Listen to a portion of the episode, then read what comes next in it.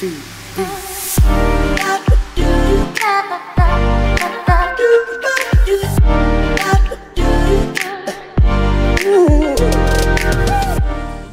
Olá, gente, graça e paz. Aqui Sandro Soares, direto do Rio de Janeiro, para mais um episódio desse grande tema, a graça de Deus. Mas hoje, antes de nós entrarmos diretamente no assunto proposto, eu gostaria de compartilhar com você uh, o meu real anseio, o meu real desejo com esse conteúdo.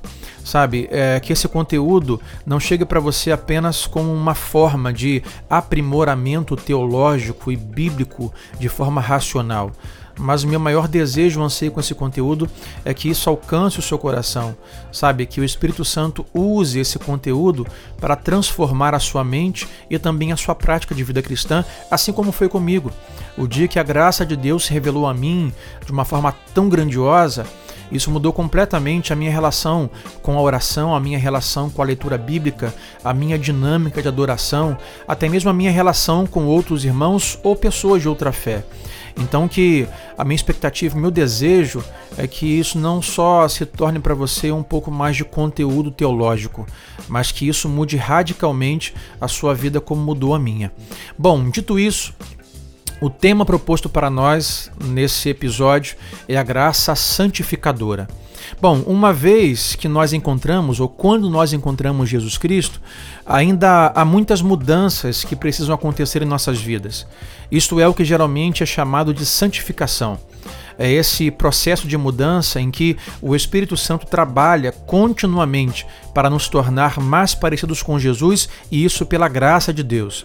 O apóstolo Paulo, quando escreve sua carta aos Romanos, no capítulo 6, versículo 14, ele fala da graça santificadora da seguinte maneira: Pois o pecado não os dominará, porque vocês não estão debaixo da lei, mas debaixo da graça. A graça santificadora destrói completamente o legalismo. O legalismo é aquela propensão humana a buscar a santidade por esforço próprio, para manter as regras criadas por si mesmo. As pessoas legalistas tendem a ser as pessoas mais miseráveis de todas e costumam se alegrar ou apenas criticar os outros, tirando até mesmo sarro das pessoas que falham ou que pecam. Pessoas legalistas também foram as pessoas que assassinaram Jesus, embora os legalistas de hoje é, tendam a não perceber isso quando leem as suas Bíblias. Por outro lado, a graça santificadora nos permite amadurecer cada vez mais como cristãos e ser transformados cada vez mais no caráter perfeito de Jesus, isso pelo poder de Deus. O resultado então é que obedecemos a Deus, mas nosso motivo é que Ele já nos ama, não que Ele nos ame porque nos tornamos mais amáveis.